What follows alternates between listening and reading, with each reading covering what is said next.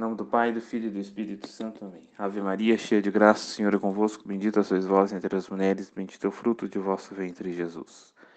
Santa Maria, Mãe de Deus, rogai por nós, pecadores, agora e na hora de nossa morte. Amém.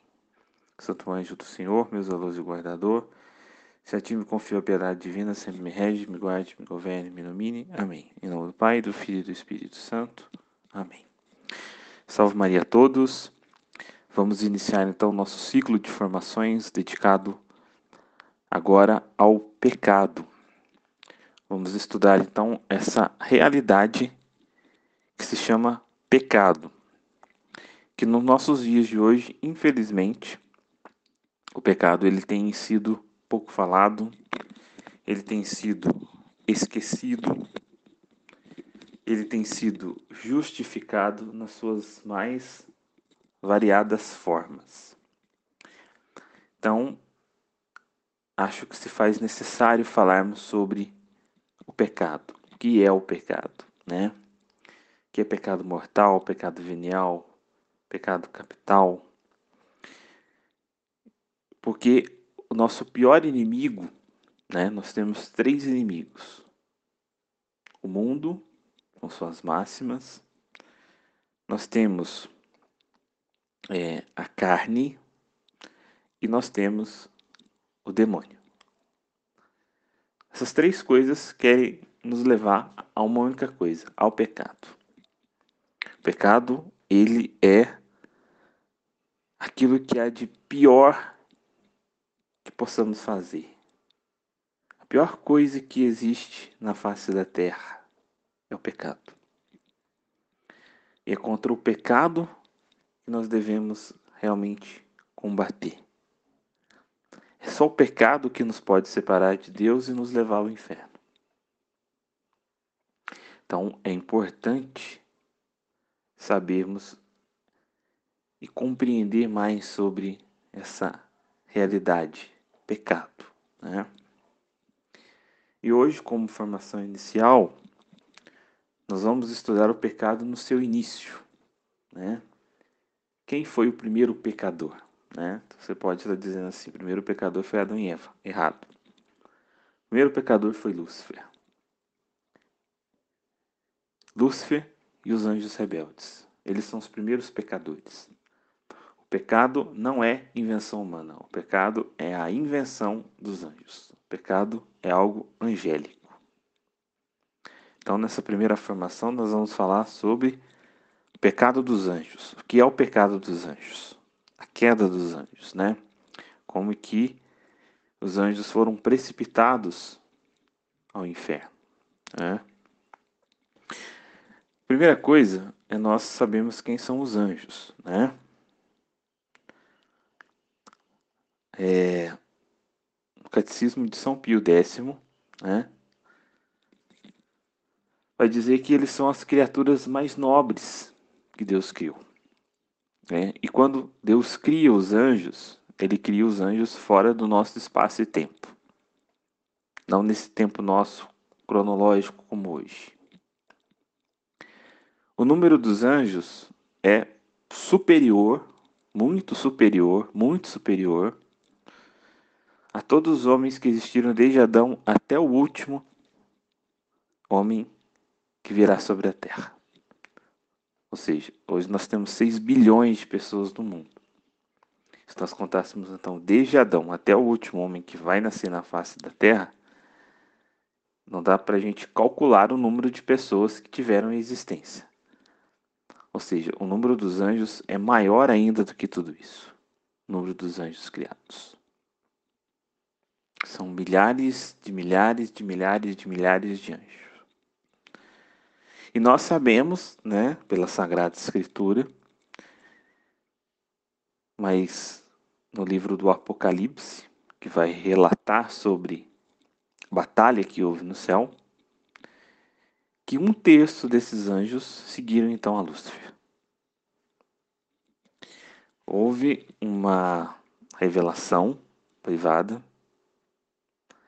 agora não me lembro qual santo, que se pudesse colocar todos os anjos caídos para a gente ter uma ideia, o número de todos os anjos caídos, eles é, tampariam o sol. Eles, para a gente ter uma ideia que esse um terço não é pouca coisa, né? Os anjos, então, o número dos anjos caídos são milhares de anjos, né? Que segundo a revelação privada desse santo poderiam então tampar o sol, né? É, o que são os anjos, né? Os anjos estão, segundo o Catecismo São Pio X, são criaturas inteligentes e puramente espirituais. Então, o anjo não tem corpo, né? Vai dizer também no Catecismo São Pio X, a pergunta, número 37. Que forma ou figura têm os anjos? Os anjos não têm forma nem figura alguma sensível, porque são puros espíritos, criados para subsistirem sem precisarem estar unidos a corpo algum. Você deve estar se perguntando, então por que, que os anjos são representados sob formas sensíveis? Né? Por que, que os anjos têm aparência humana?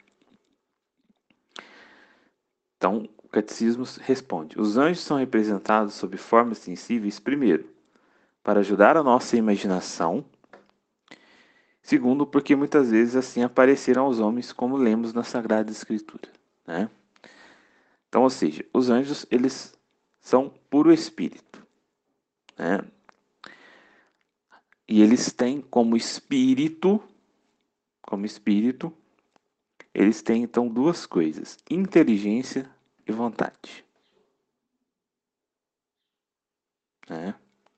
Então, assim como nós também na nossa alma, nossa alma é, um, é algo espiritual, nossa alma também possui a faculdade da inteligência e da vontade. Porém, diferente dos anjos, nós temos corpo. Nós somos uma mistura de céu e terra. Nós temos corpo. Deus cria os anjos com um único propósito, né?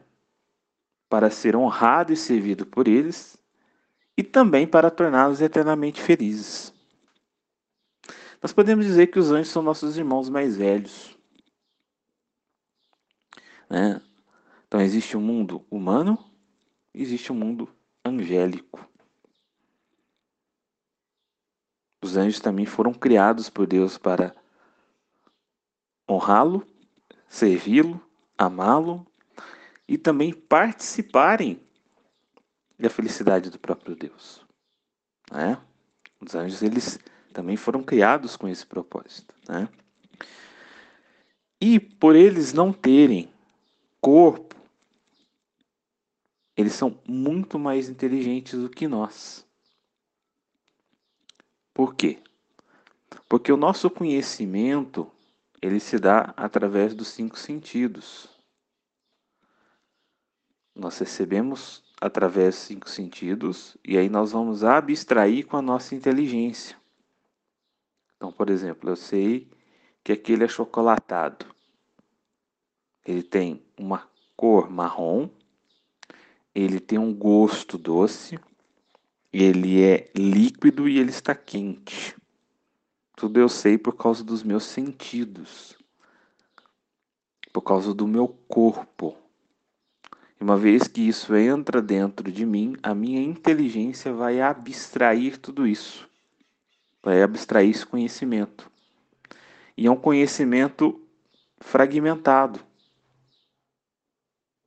Porque aí eu vou fragmentar. Vou saber que ele é marrom, que ele é líquido, que ele é doce, que ele está quente.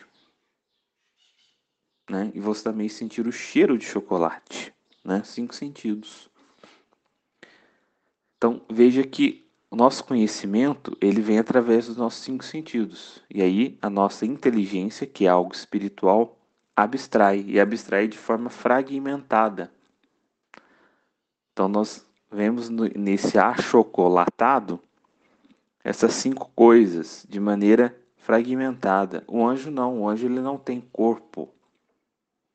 Então ele tem uma inteligência que ele capta tudo isso de uma única vez só. enquanto eu preciso olhar para o achocolatado e fragmentar esse conhecimento em doce, líquido, marrom, cheiro de chocolate, quente, o anjo não, o anjo compreende tudo isso de uma vez só. Por quê? Porque ele não tem corpo, ele é espírito, né? E nós também sabemos, né, que nesses milhares e milhares de anjos que Deus criou, ele criou de maneira hierárquica. Ou seja, nós sabemos também, isso não está na Bíblia, né? Isso está na tradição da igreja. Nós não vamos encontrar isso na Bíblia, mas na tradição da igreja, principalmente com Dionísio Aeropagita, que vai dizer que foram criados então nove coros angélicos. E nesses nove coros angélicos existe então uma hierarquia. Então a primeira hierarquia é constituída de é, três tipos de anjos, né, podemos dizer. Então o primeiro e os mais próximos de Deus, os mais altos anjos que estão mais próximos de Deus, chamamos então de serafins. Depois, os querubins e os tronos. Essa é a primeira hierarquia. Esses são os anjos mais altos. Então, esses anjos, eles estão diante de Deus. Eles contemplam Deus face a face. São os anjos mais altos, da mais alta patente. Anjos que não têm comunicação aqui com esse nosso mundo estão diante de Deus. Serafins, querubins e tronos. Né? Depois há uma segunda hierarquia. Então nós vamos ter é, mais três coros angélicos, que são é, as, dominaço as dominações, as potestades e os principados. Essa segunda hierarquia, ela foi constituída por Deus, então, para cuidar da criação. Por quê? É lógico que Deus, ele sustenta toda a criação com o seu ser. Não cai uma folha da árvore se Deus não, não o quiser. Isso é fato. Né? Toda a existência da criação está em Deus. Deus, ele não só criou o universo, ele sustenta o universo. Para a gente compreender a grandeza disso daqui, é como você acendesse uma lâmpada na sua casa. A lâmpada não produz energia por si só. Ela não ilumina por si só. Para que essa lâmpada então ilumine a sua casa, é porque é uma fonte de energia de onde está vindo, que é a hidrelétrica né? A hidrelétrica que é a fonte de energia da sua lâmpada. Se você desliga o interruptor, não quer dizer que você está desligando a usina hidrelétrica. Então, a usina hidrelétrica ela sustenta toda a iluminação de uma cidade, não só da sua casa. Assim é Deus na criação do mundo. Deus criou o mundo, mas ele sustenta toda a criação com o seu ser. De tal maneira que se Deus, pudéssemos dizer que se Deus cochilasse, o mundo voltaria ao nada. Deus é tão infinito, tão poderoso, que todos nós, toda a criação está na sua inteligência e Ele está sustentando isso com a sua inteligência.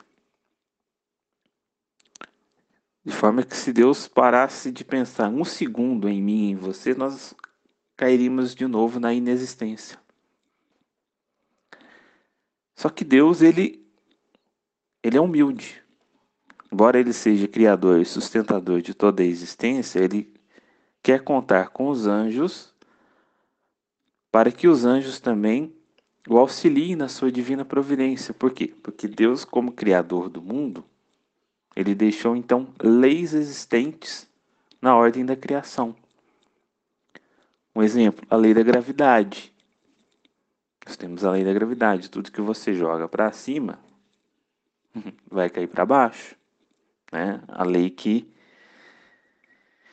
da, da gravidade. Nós temos várias outras leis, né? As leis da natureza, a fotossíntese, como que acontece a fotossíntese, como que acontecem as chuvas, né? É todo um processo cíclico da natureza.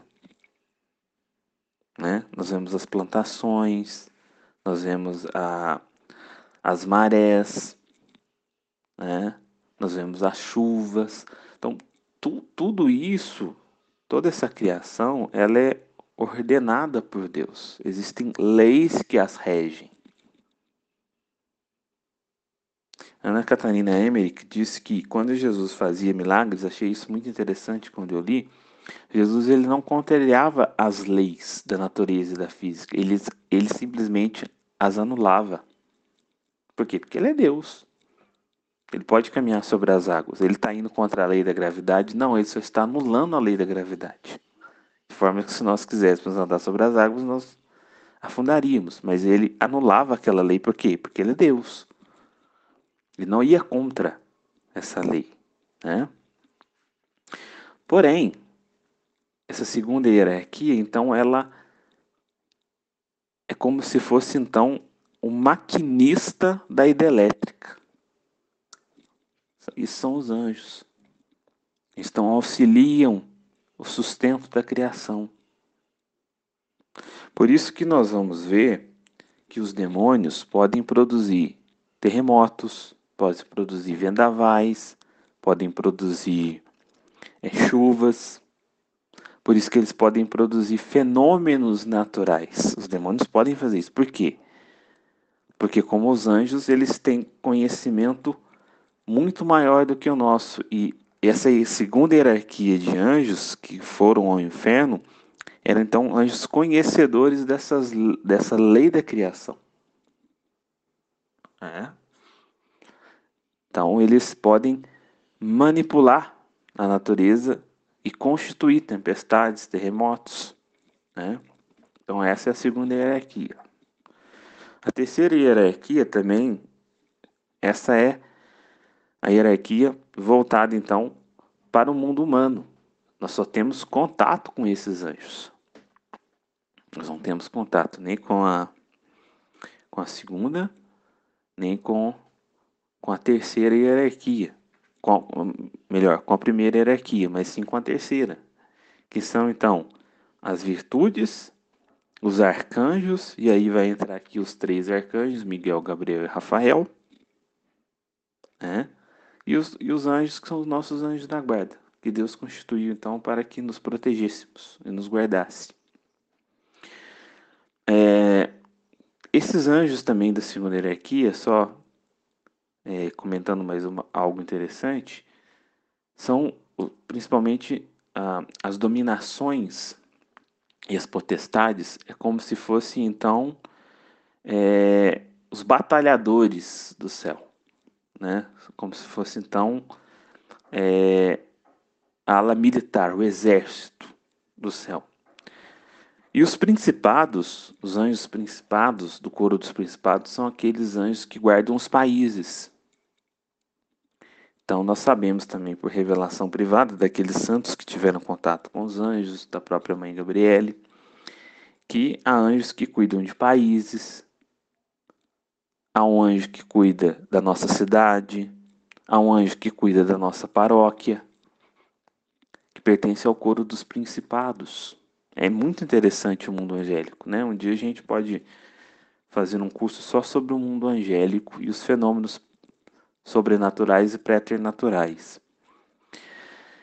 Então, o último coro angélico é o coro do anjo das, da guarda. Depois nós temos o coro dos arcanjos né?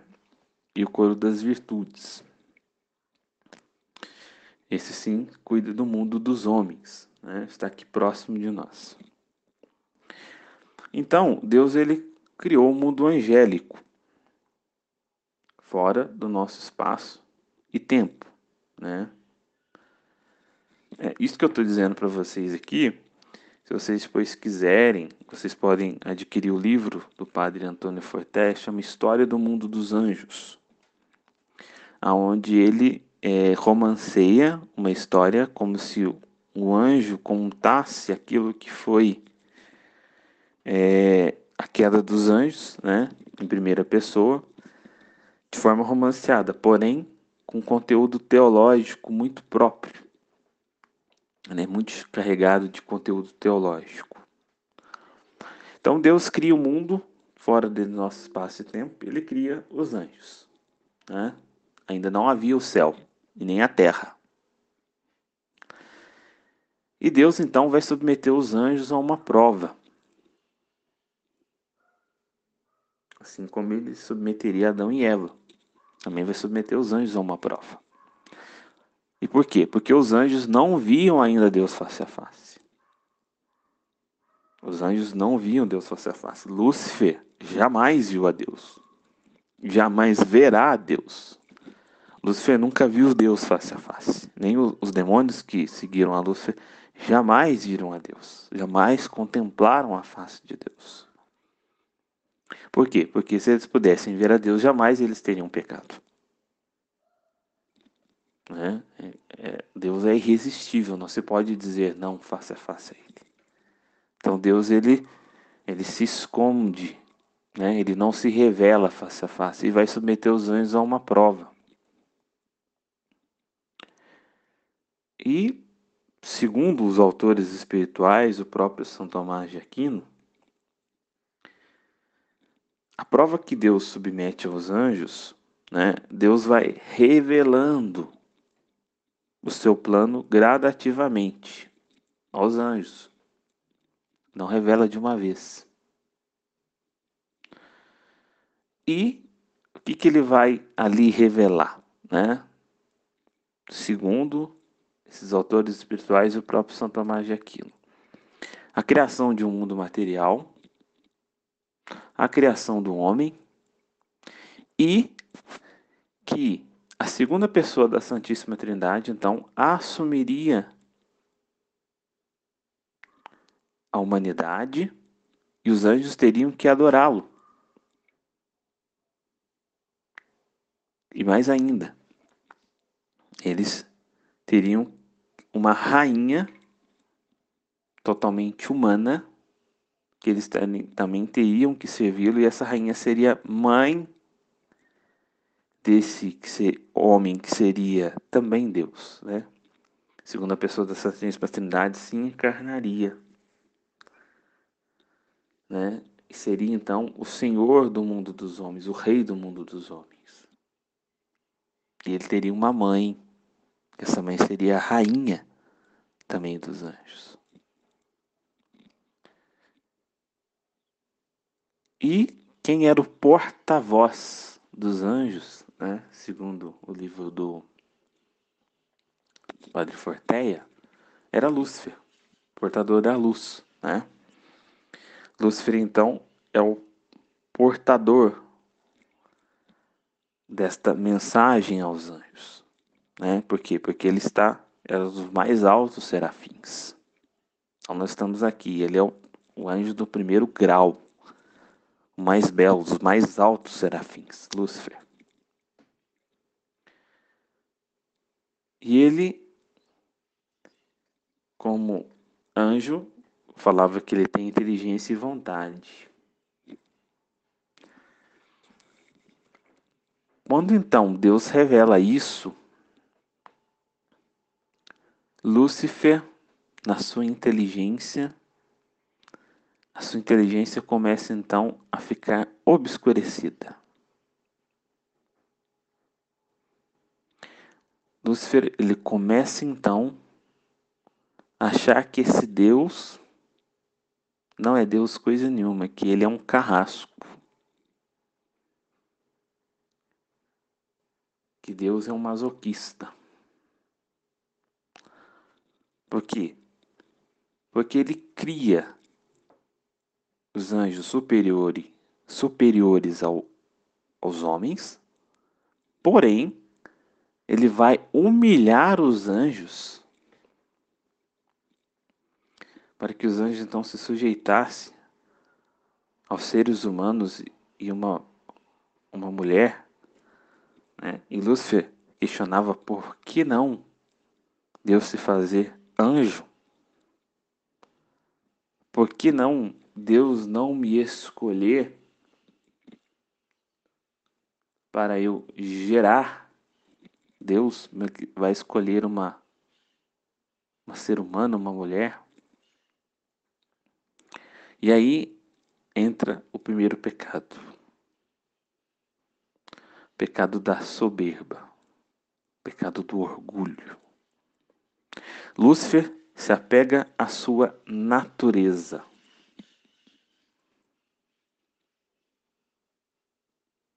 A sua superioridade de anjo. Esse é o primeiro pecado. E Lúcifer ali começa então a odiar a Deus. Ele começa então a achar Deus um carrasco.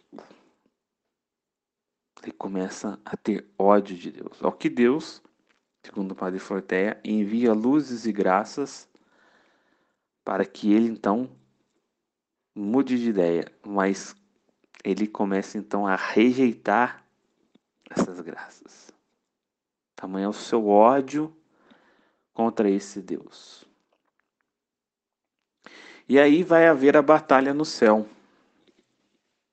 E nos relata o Apocalipse. É uma batalha física? Não, porque anjo não tem corpo.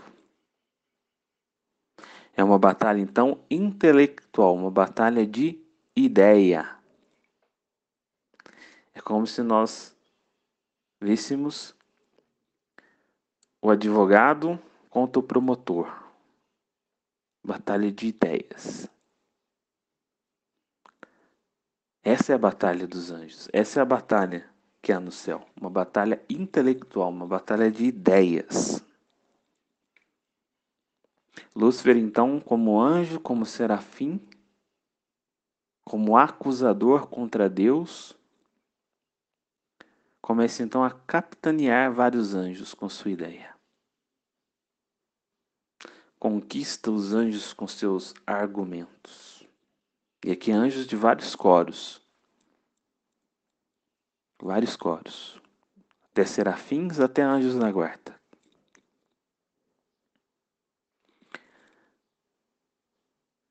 É uma batalha intelectual. Lúcifer começa a convencer a outros anjos. Outros anjos começam a apoiar essa ideia de Lúcifer, achar que Deus é um carrasco, que Deus é um masoquista. E aí, Lúcifer, querendo tomar o trono de Deus, dizendo que Deus não sabe governar, porque era isso. Desce daí porque que você está pretendendo é loucura, você não sabe fazer, né? E é isso que nós vemos em toda a raiz do orgulho, em todo orgulhoso. O orgulhoso é aquele que é aquele que sabe melhor fazer as coisas. E aí, nessa batalha intelectual, anjos defendendo Deus, anjos acusando Deus. Um anjinho pequenininho, lá do nono coro, melhor, lá do oitavo coro, coro dos arcanjos, grita: Quem como Deus? São Miguel Arcanjo. Quem como Deus? São Miguel Arcanjo era em natureza era muito inferior. Muito inferior a Lúcia. Muito inferior. Né, eu recomendo quem tiver a oportunidade de ouvir o curso do Padre Paulo sobre a oração de São Miguel, é fantástico. Né? Ele explica exatamente isso, né? que São Miguel, nós retratamos São Miguel como um anjo alto, forte, musculoso, mas São Miguel, ele se assemelha mais a uma criança, humilde, pequena. E Deus, então, pela sua humildade, dá a graça dele se tornar, então, o príncipe dos anjos, não por natureza, mas por graça. Por quê? E aí vai dizer o padre Forteia maravilhosamente. Lúcifer é aquele que mais compreendia, mas Miguel era aquele que mais amava. E aí, nessa batalha intelectual, vai dizer que os anjos foram expulsos, então. Né? Vamos dizer, expulso do céu. E aí, Deus vai criar o inferno como local de punição aos anjos. E futuramente, né, ao gênero humano que aqueles humanos que o rejeitariam. Né? Mas, Claudinei, Deus criou o inferno? Sim. Por quê? Porque Jesus diz. É, e aqui a gente precisa entender uma coisa. Moralmente, quem criou o inferno foram os anjos. Moralmente. Deus, criou, Deus não pensou na criação do inferno. Moralmente, de maneira moral, a criação do inferno se deve a Lúcifer e aos anjos.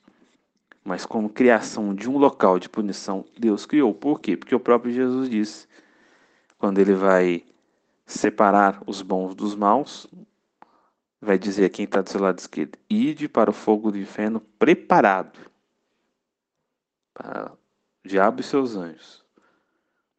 Você acha que o próprio demônio, os demônios, preparariam o inferno como local de punição? Nunca. Então quem que preparou? O próprio Deus. Ide para o fogo do inferno preparado. Né? Então, podemos dizer, Deus criou o inferno como local de punição, mas moralmente quem criou o inferno foram os anjos, né? os anjos apóstatas. É... E aí, aqueles anjos, então, que foram fiéis a Deus, Deus agora se revela a eles. Eles veem agora Deus face a face. E uma outra coisa que as pessoas também não conseguem entender é que essa decisão dos anjos de Lúcifer ela é irrevogável. Ela não muda jamais.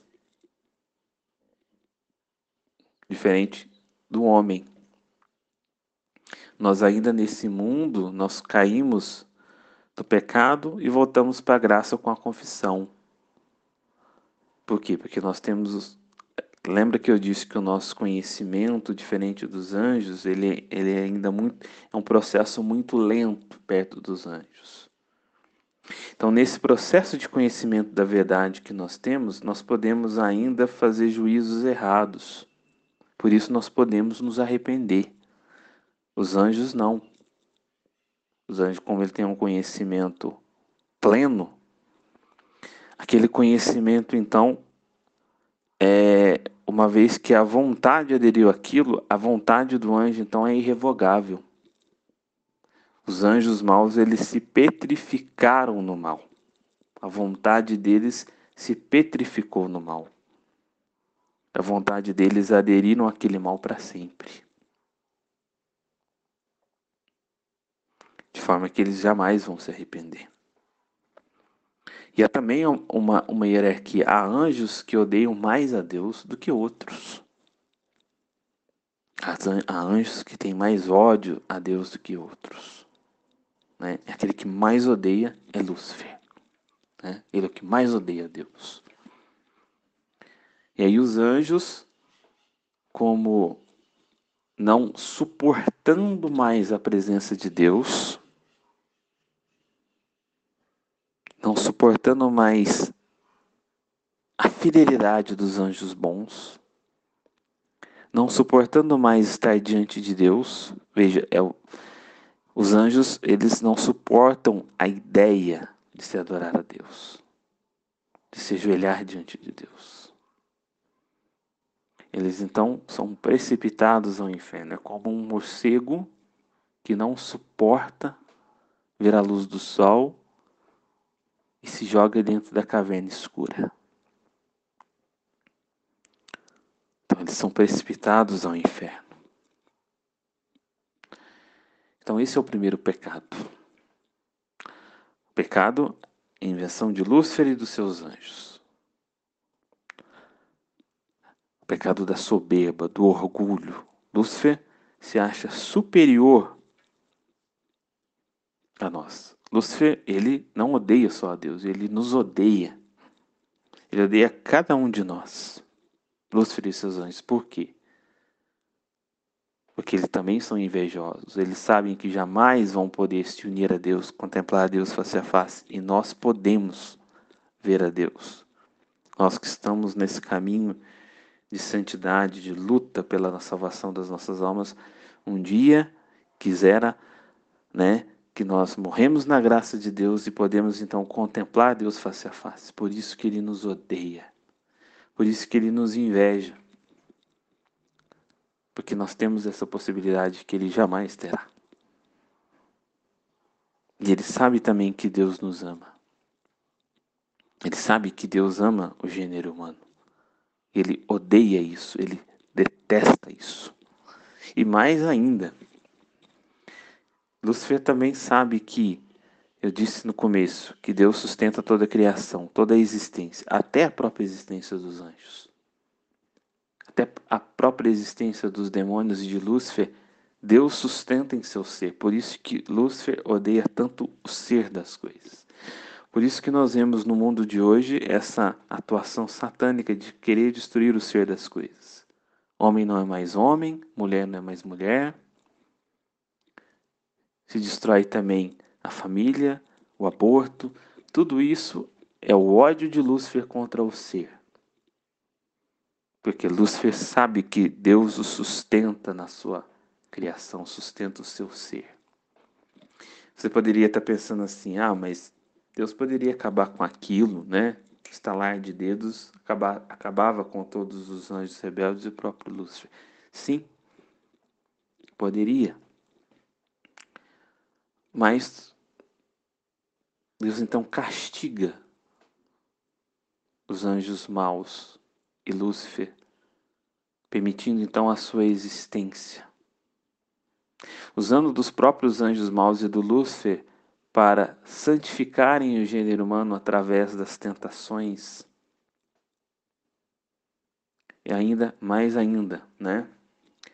Vai revelar Madre Ágrida, que quando Deus vai coroar Nossa Senhora como Rainha do céu e da terra, Deus, como punição, eleva todos os, os demônios que estão no inferno e o próprio Lúcifer para assistirem à coroação dela.